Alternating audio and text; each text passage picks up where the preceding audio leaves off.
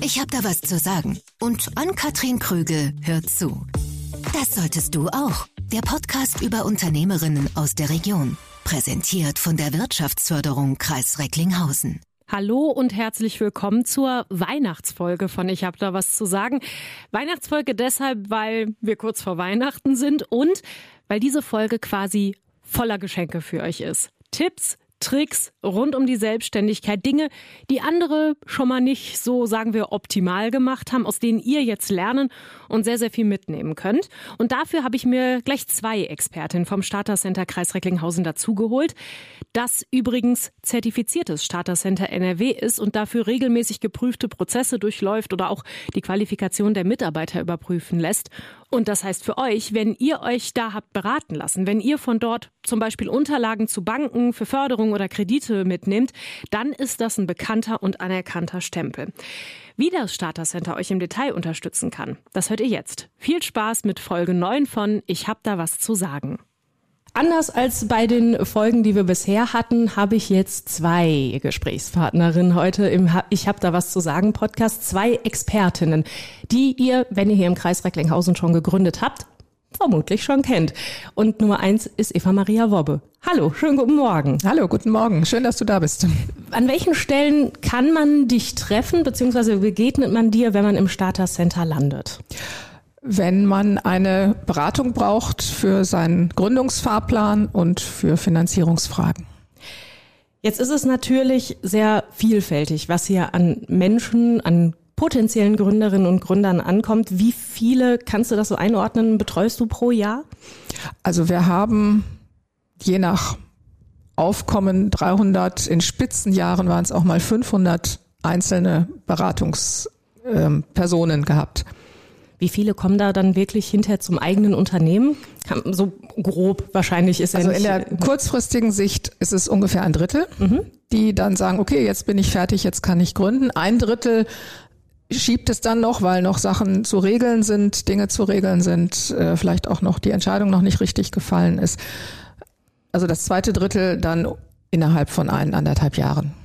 In der Regel beantwortet man solche Fragen immer am Ende von einem Gespräch, weil aber wahrscheinlich das ganz, ganz viel, wenn wir jetzt über dieses Thema und über die Beratung sprechen, unter den Nägeln brennt, ist, Kostet mich das etwas, wenn ich hierher komme? Nein, die Beratung, die wir hier machen, ist kostenlos. Ähm, wenn wir dann feststellen, dass eine intensivere Beratung da ist, weil das Konzept etwas umfangreicher ist, ähm, weil eine Teamgründung da ist, weil die Finanzierung komplizierter ist, dann gibt es vom Land ähm, Nordrhein-Westfalen Zuschüsse für eine Unternehmensberatung, die man dann auch bei uns beantragen kann. Aber dann würden wir halt weiterleiten an die ähm, privatwirtschaftlichen Beratungsunternehmen. Wir kommen gleich noch so ein bisschen zu den Möglichkeiten, die man tatsächlich noch weiter hat.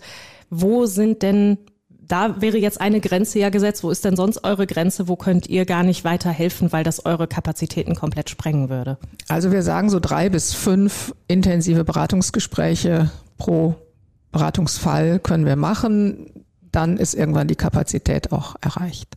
Aber im Prinzip schaffen wir es dann auch, den Kunden zu entlassen mit ähm, einem mit Hausaufgaben, die vielleicht gemacht werden müssen, wo wir dann uns dann auch beruhigt zurückziehen können, ohne dass da noch lose Enden sind. Beruhigt zurücklehnen klingt so ein bisschen, als wäre man schon selber in so einem Prozess immer wieder drin. Ist das auch nach so vielen Jahren und nach so vielen Gründerinnen und Gründern noch ein persönliches und emotionales Gefühl dann? Absolut. Ich wäre ja nicht so lange hier und ich habe auch in anderen Städten, in anderen Starter-Centern Kollegen und Kolleginnen, die das auch schon so lange machen und immer wenn wir uns treffen, sagen wir, wir haben eigentlich einen tollen Job.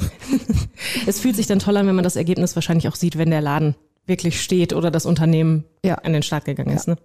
Wie, wie lange bleibt ihr vielleicht noch kurz dazu dann im Nachhinein noch dran? Also verfolgst du wirklich, was aus deinem Unternehmen geworden ist oder sprengt das dann wirklich die Zeit? Also aktiv haben wir nicht die Zeit, um das zu verfolgen, aber wir stehen für Fragen und Beratungen so die ersten drei bis fünf Jahre auch zur Verfügung. Das ist vielleicht auch ganz gut zu wissen, dass man immer noch, auch wenn man dann an den Start gegangen ist, nochmal irgendwie so ein Backup hat, wo man nochmal hin kann. Ne? Genau. Wir machen normalerweise am Anfang von der Podcast-Folge so ein Entweder-Oder-Spiel und hier steigen wir ganz anders ein in das häufigste Stolperfallenspiel, was wahrscheinlich äh, viele Unternehmerinnen und Unternehmer kennen. Ich äh, werfe Thesen, Sätze in den Raum und äh, du kannst dazu wahrscheinlich einiges erzählen. Nummer eins ist, man hat nicht genug Erfahrung und Wissen im eigenen Beruf.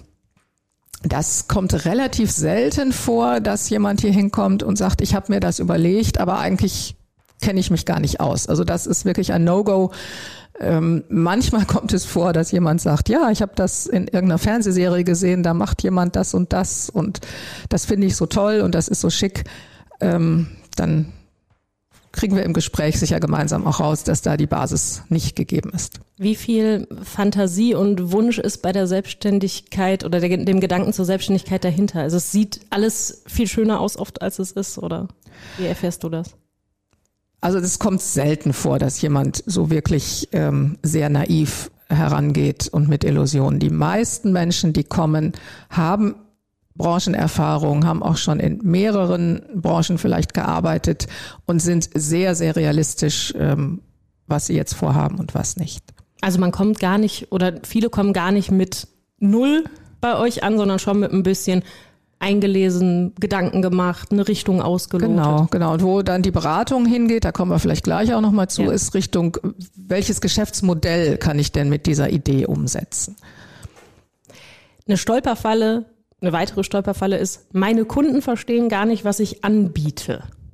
Das ist wiederum sehr häufig, dass wenn ich nämlich tatsächlich Experte, Expertin für irgendetwas bin, ähm, nur von mir und meiner Expertise ausgehe und dann eine ganze Latte von Angeboten mache. Ich habe vielleicht auch gerade so im Beratungs- und Therapiebereich ganz viele Zusatzausbildungen mit ganz vielen tollen kompliziert klingenden Namen, die packe ich alle auf meine Webseite und sage, dafür bin ich zuständig.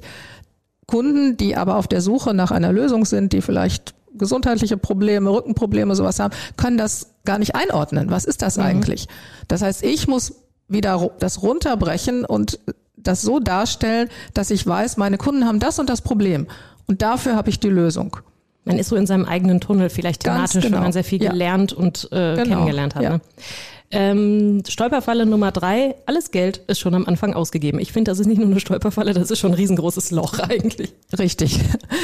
Das kommt manchmal vor, wenn jemand am Anfang nicht bei uns war, sondern erstmal so angefangen hat und gedacht hat, naja, mein Geld reicht schon und dann ganz schnell feststellt, nein, es reicht nicht. Und dann muss ich nachfinanzieren. Dann komme ich in Probleme, weil dann kann ich nicht mehr positiv mein Geschäftsmodell einem Kreditgeber, einer Förderbank verkaufen, sondern muss sagen, ah, ich habe hier ein Loch, ich muss das füllen. Und das ist sehr, sehr viel schwieriger, als am Anfang eine vernünftige Finanzplanung zu machen und Kapitalbedarfsplanung.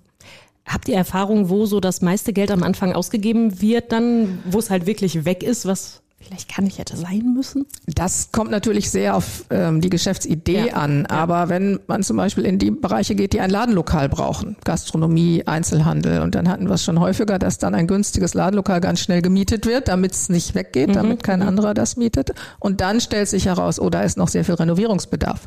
Oder, was wir auch schon ein paar Mal hatten, dann ist auf einmal ein Rohrbruch. Oder die Straße vorne wird aufgerissen und ähm, meine Kunden kommen gar nicht zu mir. Also dass dann zu dem schlechte Planung auch noch das Unglück dazukommt. Und ganz schnell ist ganz viel Geld weg, ohne dass man überhaupt erstmal angefangen ganz hat genau, mit irgendwas. Ja. Ne? Ähm, der nächste, die nächste Stolperfalle passt da eigentlich ganz gut rein. Ich kann nicht gut mit Zahlen umgehen und weiß nicht, wie ich Preise mache und damit umgehe. Genau, das äh, ist wiederum eine Qualifizierungssache. Nicht jeder muss bei der Gründung gleich Bilanzbuchhalter sein und äh, vorwärts und rückwärts kalkulieren können in der Handelskalkulation. Aber dafür haben wir Angebote dass man sich das vorher ähm, noch einmal ähm, anhört in, in Workshops, in Seminaren, die wir und unsere Kooperationspartner hier in der Region für Gründer und Gründerinnen anbieten. Ja, das war auch Thema in der letzten Folge mit Annika Levin, die ja gesagt hat, das war so eine der ersten Dinge, dass sie sich hier einen Kurs gesucht hat, einen Workshop, genau. wo gesagt wurde, was brauche ich eigentlich an Zahlen und mhm. wie gehe ich damit um? Ist lästig und mit Sicherheit macht es auch nicht jedem Spaß, aber notwendig ist es ja, das merken wir schon. Stolperfalle Nummer 5. Ich kann meine Kosten nicht richtig einschätzen. Und dann kommt noch das Finanzamt und will auch noch Geld von mir. Genau, auch das ist so eine klassische, ähm, klassisches Thema, was wir auch in den ähm, kaufmännischen Seminaren immer wieder durchsprechen. Nicht alles, was ich verdiene, bleibt bei mir. Natürlich muss mein Lebensunterhalt und auch meine Sozialversicherung bezahlt werden, aber dann kommt am Jahresende, spätestens am Jahresende die Einkommensteuererklärung und dann, wenn ich Gewinn gemacht habe, was ja schön ist, muss ich etwas davon abgeben und das vergessen viele. Unterschätzen die das vielleicht auch am Anfang, dass sie sagen, na ja, also ich fange ja jetzt erstmal an, so viel nehme ich schon gar nicht ein im ersten Jahr. Genau, und wenn es dann besser läuft als geplant, dann kommt nämlich diese, dieses Typische, was man auch im Netz, in den Portalen, in den Foren von äh, Existenzgründungen immer wieder liest. Mein Geschäft lief super und dann hat das Finanzamt mein Geschäft kaputt gemacht. Stimmt ah. natürlich so nicht, ja, ja. sondern das war genau der Fehler, den ich am Anfang gemacht habe, das nicht zu berücksichtigen. Vielleicht kann ich da aus meiner eigenen Erfahrung einen kleinen Tipp mit einstreuen. Nicht, dass er jetzt gleich mit dem Kopf schüttelt und sagt, ganz schrecklich. Ich habe es von Anfang an so gemacht, dass ich mir ein Unterkonto angelegt habe für Steuer, sowohl Umsatz als auch Einkommenssteuer in Anführungsstrichen in meinem Fall. Und da sind dann bei der Umsatzsteuer klar, direkt in meinem Fall sind 19 Prozent dann rübergeflossen, sobald das Geld kam. Und bei der Einkommenssteuer lege ich so ungefähr 30 Prozent zur Seite. Da bin ich immer ganz, oh, den Tipp, den können wir uns auf jeden Fall pinnen. Also bisher bin ich da auch sehr, sehr gut mitgefahren, weil man muss ja sagen, im ersten Moment sieht es ja auf dem Konto richtig toll aus. Genau. Wenn die ersten Zahlungen, die ersten Rechnungen reinkommen und man kannte das vielleicht vorher gar nicht. Das ist eine Menge Geld, was da steht. Das ist aber nicht alles, was man dann behalten kann. Stolperfalle Nummer 6. Ich habe einfach angefangen und habe keinen Überblick mehr über meine Geldangelegenheiten. Das ist fast die Zusammenfassung dessen, was wir gerade schon hatten. Ne? Genau, das kommt auch manchmal vor, dass äh, Menschen dann wirklich mit viel Elan gestartet haben und dann die Nachkalkulation nicht äh, gemacht haben. Und auch da müssen wir dann wieder sagen, ja, dieses Seminar hilft dir dabei, das äh, nochmal aufzurollen dass jemand sagt, ich habe zwar Geld eingenommen, aber ich weiß jetzt gar nicht, mhm. was kann ich davon eigentlich für mein Leben abzwacken. Das ist genau ähm, die Zusammenfassung der drei vorherigen Fragen. Wenn da jetzt schon so ein bisschen wie bei diesem Stolperfallen, die wir jetzt hatten, das Kind in den Brunnen gefallen ist, wie viel könnt ihr denn dann noch retten, helfen, unterstützen an der Stelle oder? Auch da kommt es drauf an, ob es irgendwie fünf vor zwölf oder fünf nach mhm. zwölf mhm. ist. Leider ist in der Krisenberatung, die wir jetzt explizit nicht anbieten, aber ähm, bei denjenigen, die das anbieten, ist es häufig so, dass es dann schon fünf nach zwölf ist und äh, Gläubiger schon Titel erwirkt haben und die Insolvenz eigentlich schon ansteht. Also da kann man relativ wenig machen. Wenn es fünf vor zwölf ist, kann man noch was machen, sei es, dass man Moratorien mit, mit Gläubigern versucht zu vereinbaren, Rückzahlungspläne, wenn denn schon Schulden aufgelaufen ja, sind. Ja, was im besten Fall nicht passiert, wenn man vorher zu euch kommt. Genau. Jetzt haben sich ja diese meisten Stolperfallen ums Geld gedreht. Das haben wir gerade durchaus schon festgestellt. Was sind so eure Erfahrungswerte? Warum ist das das größte oder häufigste Problem? Mm, du hast das gerade in einem Nebensatz auch schon gesagt. Vorher, vorher heißt in der Regel, als ich angestellt war, musste ich mich um sowas nicht kümmern. Mhm. Und ähm, dieser ja, das Geld, was auf dem Konto ankommt, ist halt das, was ich behalten genau, kann. Genau, ne? weil da gibt's ein Lohnbüro, die haben alles schon für mich geregelt. Ja. Und äh, wenn man Menschen mal fragt, wie viel Prozent ist denn deine Krankenversicherung, wie hoch ist der Prozentsatz, sagen 90 Prozent weiß ich nicht. Ähm, das sind so Dinge, mit denen man sich dann im Vorfeld der Gründung das erste Mal beschäftigen muss. Wir sind im Vorfeld der Gründung. Wir sind kurz vorm Selbstständigmachen und dann ist die Frage, wie komme ich bei euch an? Habe ich schon eine konkrete Idee oder eher nicht? Im Vorgespräch fiel der Begriff Fake-Ideen. Was sind denn Fake-Ideen eigentlich? Ähm, dass jemand eben sagt, ich könnte mir vorstellen, das und das zu machen. Wenn man dann aber äh, ins Gespräch kommt, merkt man, das ist es noch gar nicht so richtig. Das ist zwar vielleicht das, was so auf der Hand liegt, aber das ist nicht das, die Idee, die zu demjenigen passt und auch nicht die Vorstellung, die er oder sie eigentlich hat. Man kann dann zum Beispiel fragen, wenn jetzt der erste Tag der Eröffnung ist, mhm. weil Eröffnung eben auch heißt, ich sitze im Homeoffice und mache äh, irgendwelche Dienstleistungen online, ähm, was wäre der Wunschkunde? Was wäre die Arbeit, die du am liebsten machen würdest? Und ähm, dann kommt man so langsam dahin, dass man sagt, ja, wer bin ich, was kann ich, äh, was möchte ich machen? Und dann entwickelt sich so langsam die eigentliche Idee. Ganz oft ist dann irgendwie bei denjenigen, die sich selbstständig machen wollen, so dass die Erfahrungswerte aus der Angestelltenzeit, das habe ich da gemacht, damit kann ich mich selbstständig machen.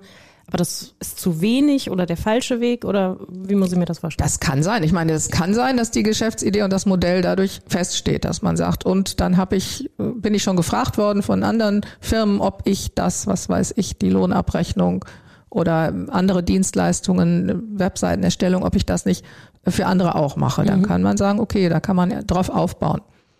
Es kann aber auch sein, dass man sagt, naja, das reicht eigentlich noch nicht oder da ist die Vorstellung noch sehr schwierig, dass es tragfähig ist. Ähm, aber darauf kann man aufbauen. Man kann vielleicht noch andere Dienstleistungen hinzunehmen. Das Oder- wäre ja jetzt der Optimalfall. Wie finde ich denn, wenn ich so gar keine Idee habe, aber unbedingt selbstständig mich machen möchte, das, was auch tatsächlich zu mir passt und auch im besten Fall monetär irgendwann Erfolg bringt? ähm, wirklich die Fragen, wer bin ich und was kann ich? Und was kann ich besonders gut und was macht mir auch besonders Spaß? Und mh, es gibt so ein, so ein schönes Beispiel, ähm, was sehr eingängig ist mit dem Kühlschrank. Dass man sagt, ich möchte einen Kuchen backen oder ich möchte Essen machen, dann kann ich mir einerseits ein Rezept nehmen und sagen, okay, ich muss das und das und das einkaufen und dann koche ich genau nach Rezept. Wenn ich aber noch gar nicht weiß, was ich eigentlich machen will, dann öffne ich meinen Vorratsschrank, meinen Kühlschrank, guck, was da ist und gehe dann äh, in mich und versuche irgendwas zu kreieren. Und die Sachen, die man dann, das weiß man vielleicht aus eigener Erfahrung, die man aus Resten und, und irgendwas Zufälligem macht und wenn dann der Nachbar noch vorbeikommt und sagt, oh, ich habe ja noch was mitgebracht und dann macht man zusammen was, dann kommen oft leckerere und bessere Gerichte heraus, als wenn ich stur nach Rezept arbeite. Und das macht ja dann wahrscheinlich auch die Individualität von einem Unternehmen, was ich dann gründe, aus. Also selbst Exakt. wenn ich in eine Branche eintauche, neue Erfindungen gibt es mutmaßlich keine mehr. Alles ist schon mal irgendwann gedacht worden. Aber das ist dann mein eigener Stempel da drauf. Genau, wenn ich das dann noch rüberbringen kann, dass Kunden das verstehen, was ich anbiete und genau weiß, welche ähm, Probleme meiner Kunden löse ich damit, dann habe ich schon mal eine gute Idee, ein gutes Geschäftsmodell. Der zweite Schritt ist, sich zu überlegen, was könnte ich verlieren? Also was oder was bin ich bereit zu verlieren? Ähm, auch das ist eine Sache, die wir oft äh, raten, nicht sofort den Job zu kündigen, nicht sofort ähm, alle Brücken abzubrechen, sondern da, wo es möglich ist, nebenberuflich zu starten. Und dann kann man sagen, okay, ich reduziere meine Arbeitszeit, ich ähm, setze 50 Prozent meines Ersparten an und gib mir ein Jahr Zeit, das auszutesten. Dann ist der Verlust, der einkalkuliert ist, aber ich kann ihn tragen. Man hat einen doppelten Boden einfach Ganz mit dabei. genau, ganz genau. Was bin ich bereit zu verlieren? Und was bin ich bereit, dann auch im nächsten Schritt zu investieren, sodass ich dann Schritt für Schritt gehen kann. In der Start-up-Welt heißt das mit dem schönen englischen Wort Bootstrapping. Also ich investiere immer nur das, was ich selber ähm, verdient habe. Gibt es dann nicht auch viele Kandidaten, die sagen all in? Ich habe keine Lust mehr auf meinen Job, weg und los. Oder sind das doch die meisten, die sagen, nö, das ist eine, eine gute Möglichkeit, dass ich neben meinem Job, der noch fix mir die Miete reinbringt, das Geld auf dem Konto, das ist ja da, äh, dann noch irgendwie zu starten. Schon mal so Fühler auszustrecken. Also die All-in-Fälle gibt es natürlich auch und das ist zum einen sicher auch ein wenig ähm, von der Persönlichkeit abhängig. Es hängt aber auch von der Lebenssituation ab. Wenn jemand ähm, Ende 20, Anfang 30 ist und zur Not auch noch in das Elternhaus zurückgehen kann, der kann natürlich und diejenige kann ganz anders agieren als ähm, diejenigen, die schon Mitte, mitten im Leben stehen, Kinder in der Ausbildung haben, vielleicht ein Eigenheim abbezahlen. Da ist dann dieser Schritt, sollte dann doch mehr, mehr überlegt sein. Wir haben jetzt die ganze Zeit über die Neugründung gesprochen. Ich habe ja gerade schon gesagt, viele Ideen sind schon mal gedacht worden und so das komplett Neue wird ja seltenst gegründet. Da kann man ja drüber nachdenken, ob man gerade in einer immer älter werdenden Gesellschaft vielleicht von jemand anderem das Unternehmen übernimmt. Ist das etwas, was ihr oft dann bei bestimmten Branchen zum Beispiel oder Ideen schon sowieso vorschlagt? Ähm, das ist ein immer wichtiger werdendes Thema. Da sind jetzt nicht unbedingt wir als Starter Center hier in der Kreisverwaltung die ersten Ansprechpartner, sondern das haben wir aufgeteilt. Da verweisen wir dann an die Kammern, die Handwerkskammer und die Industrie- und Handelskammer. Die haben da auch spezielle Angebote und spezialisierte Berater. Ähm, aber ähm, im Handwerk kommt das relativ häufig vor, dass hier dann auch junge Menschen sitzen, die sagen, ja, ich melde mich jetzt zur, Hand, zur Meisterschule an und ähm, danach würde ich gerne ein Unternehmen übernehmen. Ist wirklich eine gute Gelegenheit. Dann ist natürlich wirklich so eine Art äh, volles Risiko, weil das muss man dann ja auch finanzieren. Die alte Eigentümer müssen abgefunden werden. Aber da gibt es äh, Förderprogramme und ausreichende Beratung dafür. Aber ist nicht das Risiko dann auch ein bisschen kalkulierbarer, weil ich ja mir mutmaßlich die Bücher zeigen lasse und weiß, wie viele Kunden hat das Unternehmen, wie sind so die, die Einnahmen, Ausgaben? Ja, wenn man das Ganze eins zu eins fortführen kann und möchte. Aber auch da ist es ja so, die nächste Generation bringt neue Ideen mit. Was Und auch gut ist. Was gut und auch notwendig ist, weil nichts ändert sich im Moment so schnell wie unsere wirtschaftliche und gesellschaftliche Umwelt. Und das, was vor fünf oder zehn Jahren ganz up-to-date war, sagt man, ach, macht heute die KI. Brauchen wir dieses Angebot gar nicht mehr. Also ähm, insofern muss man natürlich auch bei Unternehmen, die man übernimmt, ähm, das zukunftsfähig machen und zukunftsfest machen. Und diejenigen, die es abgeben, haben in den letzten Jahren in der Regel nicht mehr so viel in die Zukunft gedacht, weil sie wollten es ja abgeben. Ist ja vollkommen nachzuvollziehen. Bei der Frage, wie und wo ich jetzt an solche Unternehmen komme oder die finde, hast du gerade schon die Handwerkskammer genannt, aber es gibt auch noch eine Börse. Auf genau, der ich es gibt die, die Next Change Börse, können wir ja auch gerne verlinken. Auf jeden Fall. Ähm, wo viele Unternehmen eingestellt sind. Und da ist auch jeweils unten ein Ansprechpartner in den Institutionen, in den jeweiligen Kammern genannt. Äh, auch die Sparkassen sind da beteiligt und die, die anderen Kreditinstitute, dass man dann dort jemanden findet, der dann die Vermittlung zu dem Unternehmen macht.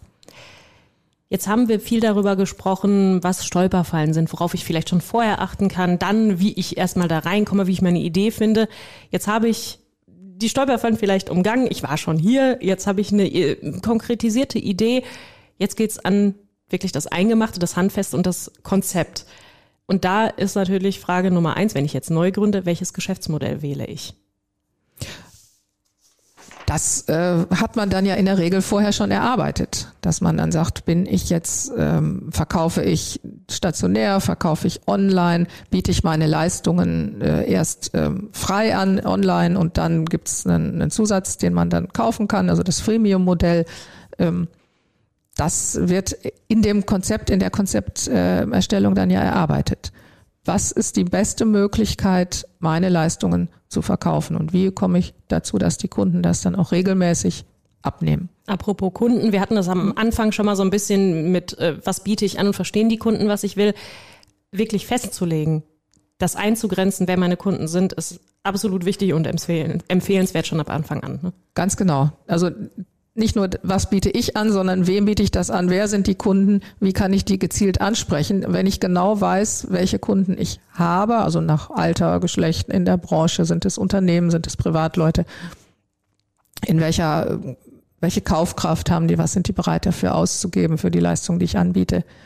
Ähm, umso gezielter kann ich dann ja auch Werbung machen und Marketing machen und darauf zugehen, umso weniger Streuverluste habe ich. Wenn wir über das Thema Kosten sprechen, sprechen wir auch über das Thema Finanzierung und den Unterschied, habe ich Eigenkapital oder habe ich eben keins? Und wenn ich keins habe, muss ich dann direkt einen Kredit aufnehmen und mich ja dann direkt schon verschulden, wenn ich anfange oder geht es auch irgendwie ohne?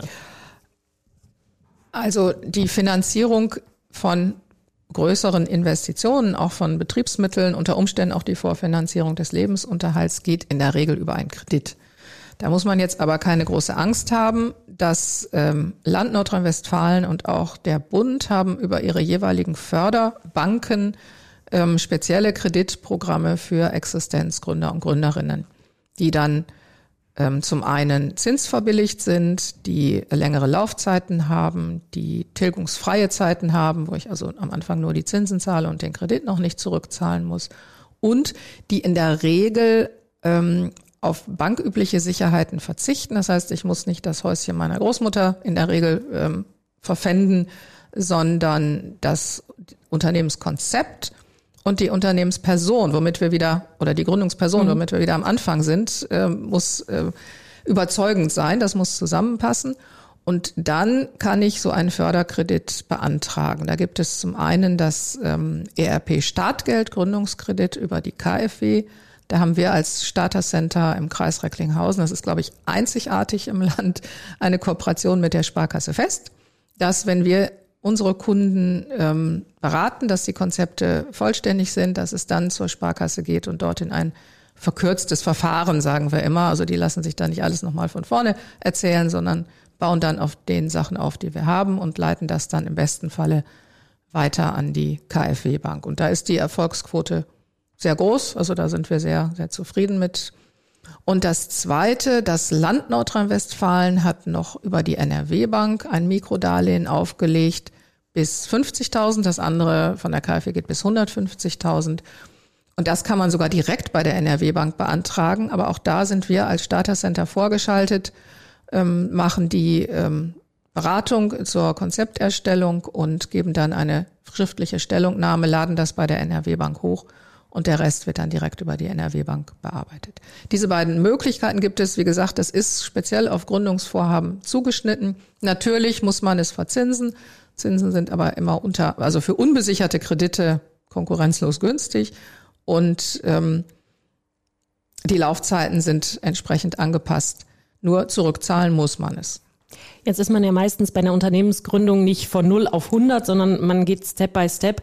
Kann man auch Step by Step finanzieren? Das geht auch, genau. Ja, das geht auch. Wenn man den einen Schritt gemacht hat und hat in dem jeweiligen Programm noch Luft nach oben, also die, die maximale Summe ist noch nicht ausgeschöpft, kann man das äh, dann noch auf, äh, wieder aufnehmen. Den Fall hatten wir jetzt gerade auch nochmal, dass jemand äh, neu finanziert hat mit einer erweiterten Idee es gibt allerdings auch noch sogenannte Stipendien. Es gibt das Gründungsstipendium NRW, ähm, was für diejenigen ist, die sagen, naja, eigentlich bin ich ja noch in der Entwicklung. Ich habe zwar eine Idee und ähm, das ist auch ähm, sehr neu und ich hab, muss erstmal den Prototypen erstellen, damit ich den Markt überhaupt testen kann. Und für diese Phase davor gibt es das sogenannte Gründungsstipendium, 1200 Euro pro Monat für zwölf Monate. Allerdings sind die Voraussetzungen relativ hoch, was den Innovationsgehalt angeht. Also das betrifft dann eher so diejenigen, die aus dem Studium kommen und sagen, wir haben da in der Abschlussarbeit was entwickelt und würden das gerne zur Marktreife bringen. Es ist das das, was umgangssprachlich auch als Gründerzuschuss bezeichnet wird? Das ist noch wieder ein bisschen was anderes. Das ist aus der ähm, Arbeitsverwaltung heraus vom Arbeitslosengeld. Okay. Ähm, wenn ich Arbeitslosengeld 1 beziehe und äh, mit der Arbeitsagentur zusammen ähm, zu dem Erkenntnis komme, dass der beste Weg, mich wieder in Arbeit zu bringen, die Selbstständigkeit ist, dann kann die Arbeitsagentur nochmal sechs Monate weiterzahlen. Das nennt sich Gründungszuschuss. Auch da sind wir Anlaufstelle für die Stellungnahmen. Wenn ich das jetzt vielleicht am Anfang höre, wenn ich noch ne, im Festangestelltenverhältnis bin und mir Gedanken mache, mich äh, selbstständig zu machen, ich höre Kredit aufnehmen. Gerade sind auch so bei dir schon ein, zwei Zahlen genannt. Das ist schon erstmal eine Hausnummer vielleicht. Vielleicht kannst du auch gleichzeitig beruhigen. Das machen viele, die sich selbstständig machen. Ja. Die haben nicht alle so viel Eigenkapital oder schaffen es von null Euro auf dem Konto wirklich in die Selbstständigkeit. Genau, das gibt es. Ich hatte ja vorhin diese, diese Bootstrapping-Beispiele ja, ja. genannt, aber manchmal, wenn ich einen Laden eröffne, dann muss ich halt Einrichtungsgegenstände haben, dann muss ich äh, Wareneinsatz haben und das, äh, da muss man auch nicht unbedingt jeden Euro seiner Altersvorsorge dann ähm, einbringen, sondern sollte dann wirklich überlegen und spitz rechnen, ist es vielleicht ein guter Weg mit dem Gründungskredit. Es ist dann kein Verschulden per se, sondern es ist eine Investition dann. Genau, eher. ganz genau. Jetzt haben wir sehr, sehr lange über sehr, sehr viele Bereiche gesprochen. Am Anfang habe ich aber gesagt, ich habe ja zwei Gesprächspartnerinnen hier und damit sage ich auch herzlich willkommen und guten Morgen an Henrike Harz. Hallo. Wo und wann treffe ich im Starter Center auf dich? wenn jemand das erste Mal Kontakt zu uns sucht. Also entweder per Mail oder auch telefonisch bin ich oft äh, die erste Stimme, die die Leute am Telefon hören und gucke dann, ähm, wo die Kundinnen und Kunden gerade sind, wo die hin möchten und versuche dann innerhalb des Starter Centers an die entsprechenden Kolleginnen und Kollegen zu verweisen, weil wir ja natürlich unterschiedliche Zuständigkeiten haben. Die einen sind zuständig für ähm, Gründungsberatung, die anderen für Finanzierungsberatung, Förderungsberatung.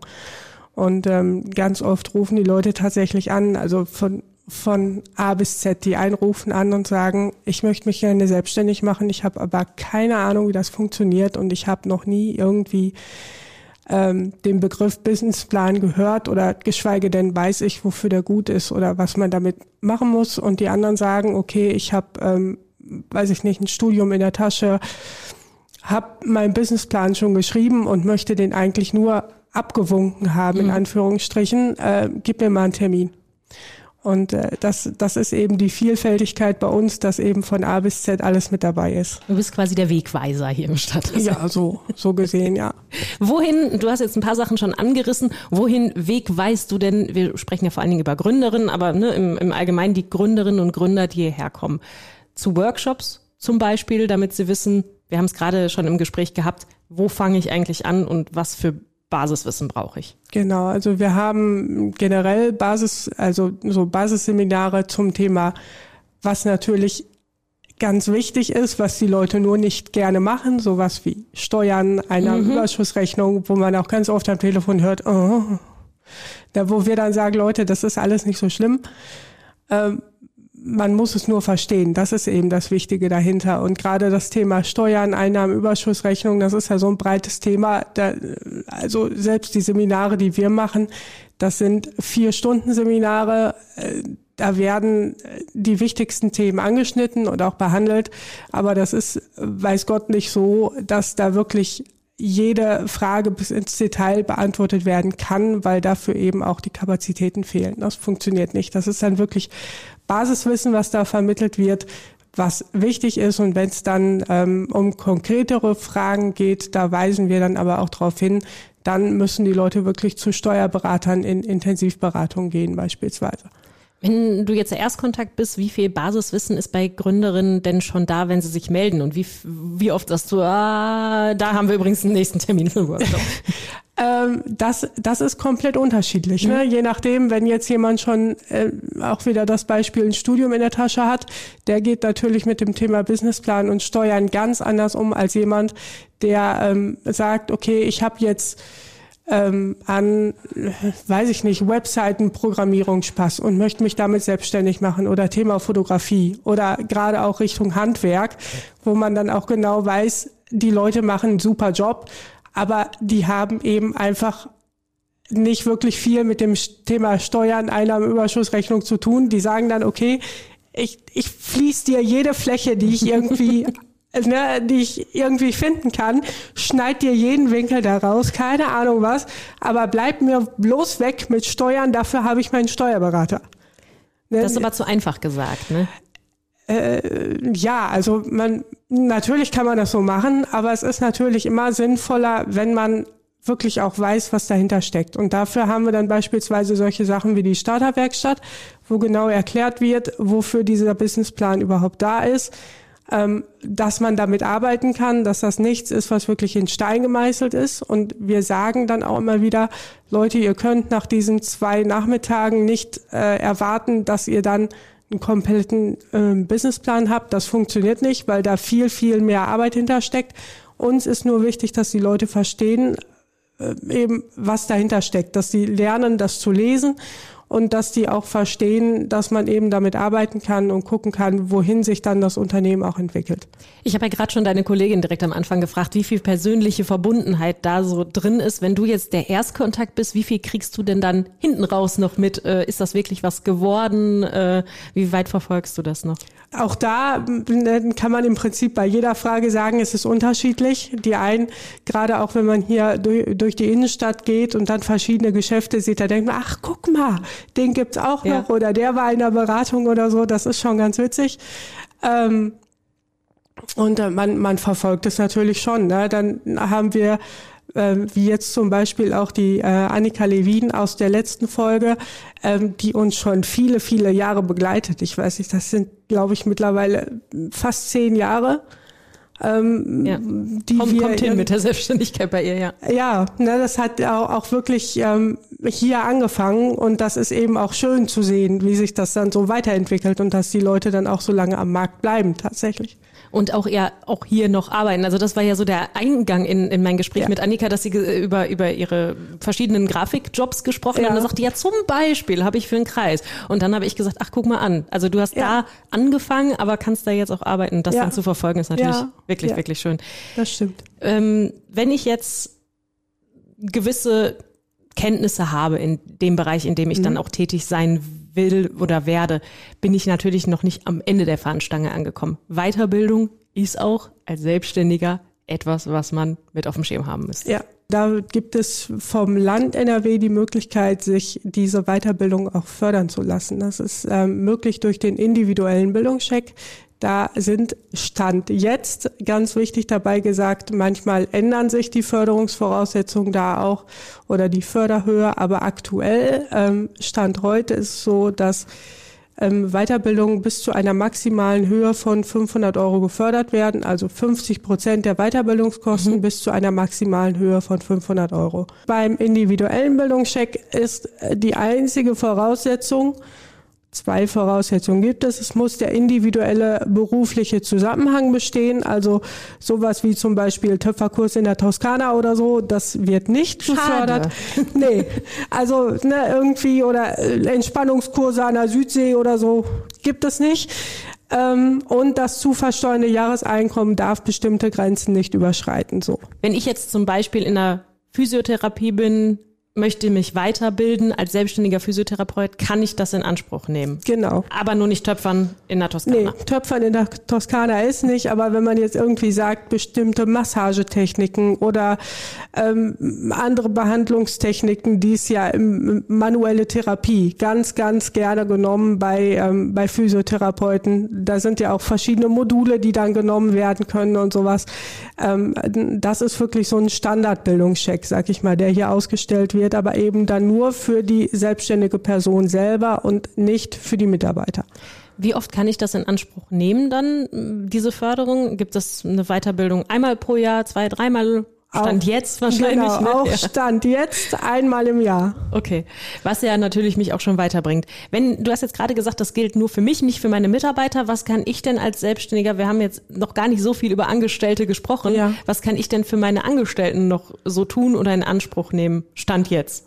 Da muss ich jetzt so ein bisschen mit so einem weinenden Auge hinterher gucken. Bis vor kurzem, und das war wirklich beziehungsweise jetzt gibt es den noch, den betrieblichen Bildungscheck, wo eben der ähm, Chef die Möglichkeit hatte, seine Mitarbeiter zu fördern. Aber da hat das Land NRW sich jetzt überlegt, ähm, dass der Fokus mehr auf Nachhaltigkeit gelegt wird, ähm, was, was Unternehmen an sich betrifft. Die sind gerade in den ähm, Fußstapfen, sag ich mal, ähm, um neue Beratungsprogramme zu entwickeln wo dann der betriebliche Bildungscheck und auch andere Beratungsprogramme, beispielsweise die Potenzialberatung, dann hinten rüberfallen. Da werden dann eben entsprechend an Stellschrauben gedreht. Dann wird eben das eine ein bisschen gekürzt, damit für das andere ein bisschen mehr da ist. Na gut, aber also mit Nachhaltigkeit meinst du jetzt wirklich Nachhaltigkeit von Unternehmen? Genau, ja. ja. Was ja per se jetzt auch nicht schlecht ist. Wir hatten Richtig. in der letzten Folge, habe ich so über dieses Nachhaltigkeit im Kleinen, weil Annika Levin das lebt und auch gerne au weiter ausleben ja. möchte. Darüber haben wir jetzt noch gar nicht gesprochen. Gibt es denn da auch Beratungsangebote bei euch im Haus, wo man sagen kann, so, pff, Umweltschutz, Klimaschutz steht ganz vorne mit dabei. Aber wie mache ich das in meinem Betrieb eigentlich? Haben wir auf jeden Fall. Da gab es im äh, in diesem Jahr gab es eine Workshop-Reihe, ähm, die auch im, im kommenden Jahr äh, fortgesetzt werden soll, wo es dann beispielsweise ums Thema grüner grüner kommunizieren geht oder wie man das Unternehmen an sich äh, nachhaltiger aufstellen kann, an welchen Stellschrauben man selber drehen kann und äh, die Workshop-Reihe war sehr erfolgreich in diesem Jahr und deswegen werden wir das im nächsten Jahr natürlich auch fortführen. Die Termine wird es dann auch relativ zeitnah bei uns auf der Internetseite geben. Und wer schon mittendrin steckt, wer das schon macht, der kann sich natürlich für den, für den Nachhaltigkeitspreis im Kreis Recklinghausen bewerben. Den besten Preis der Preise, oder wie sagt man so ja, schön? Ja, sicher. Ähm, für die festischen Pioniere auf jeden Fall. Da war jetzt äh, letzte Woche Donnerstag mhm. war die Preisverleihung und ähm, auch den Preis wird es im nächsten Jahr mit Sicherheit wiedergeben. Gibt es so ein bisschen aus deiner Arbeit heraus, aus deiner Sicht, eine Art Pro-Tipp für Unternehmerinnen und Unternehmer, was du gerade bei Neugründern gerne mal schon droppen möchtest, bevor sie bei dir als Wegweiser landen? Ich glaube, dass das Schlimmste, was passieren kann, ist, dass man das Ganze unterschätzt, dass man ähm, ja zu, zu viel Naivität ist, glaube ich, äh, glaube ich, ganz viel am Platz. Und ähm, auf der anderen Seite braucht es aber auch genug, genug Mut zu sagen, okay, ich möchte mich jetzt aufmachen zu neuen Ufern und dann muss man eben auch bestimmte Risiken eingehen.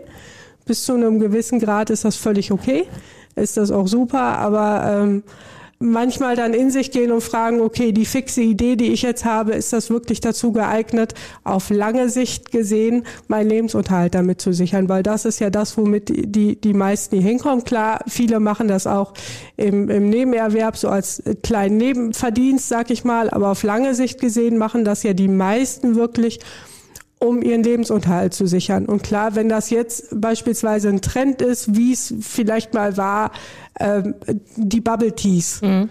So, da kam irgendwie bei uns alle Nase lang die Leute und wollten so einen Bubble Tea Laden eröffnen oder ähm, eBay Onlinehandel, wo man sich denkt, okay, da kann man vielleicht ein bisschen was dazu verdienen, aber äh, Alleiniges Standbein wird da nicht. Alleiniges Standbein ist da nahezu unwahrscheinlich, dass das dadurch dann ähm, möglich ist. Ja, wir haben heute gesprochen über Stolperfallen, über Mutmacher, über Wegweiser. Ganz, ganz viele Links packen wir auf jeden Fall in die Show Notes zu verschiedenen Angeboten und Veranstaltungen, zu einer Preisverleihung, die vielleicht für einige schon anstehen könnte in nächster Zeit. Und damit sage ich Dankeschön an Eva Maria Wobbe und Henrike Harz vom Starter Center des Kreises Recklinghausen. Sehr gerne. Ich glaube, das ist die Folge mit der längsten Liste Show Notes, aber es ist halt auch so viel Nützliches und Wissenswertes dabei. Klickt euch da einfach mal durch. Wenn euch diese Folge gefallen hat, dann freue ich mich über eine Bewertung auf eurer Podcast-Plattform und eine Weiterempfehlung an eine Frau, die diesen Podcast auch unbedingt mal hören sollte. Mehr zur aktuellen Folge und den Frauen, die ihre beruflichen Träume im Kreis Recklinghausen verwirklichen, gibt's auf Instagram. Ich hab da was zu sagen unterstrich Podcast. Und ich verabschiede mich jetzt in die Weihnachtsfeiertage. Wir hören uns dann wieder mit Folge 10 von Ich hab da was zu sagen im neuen Jahr. Habt ein entspanntes Jahresende. Tschüss.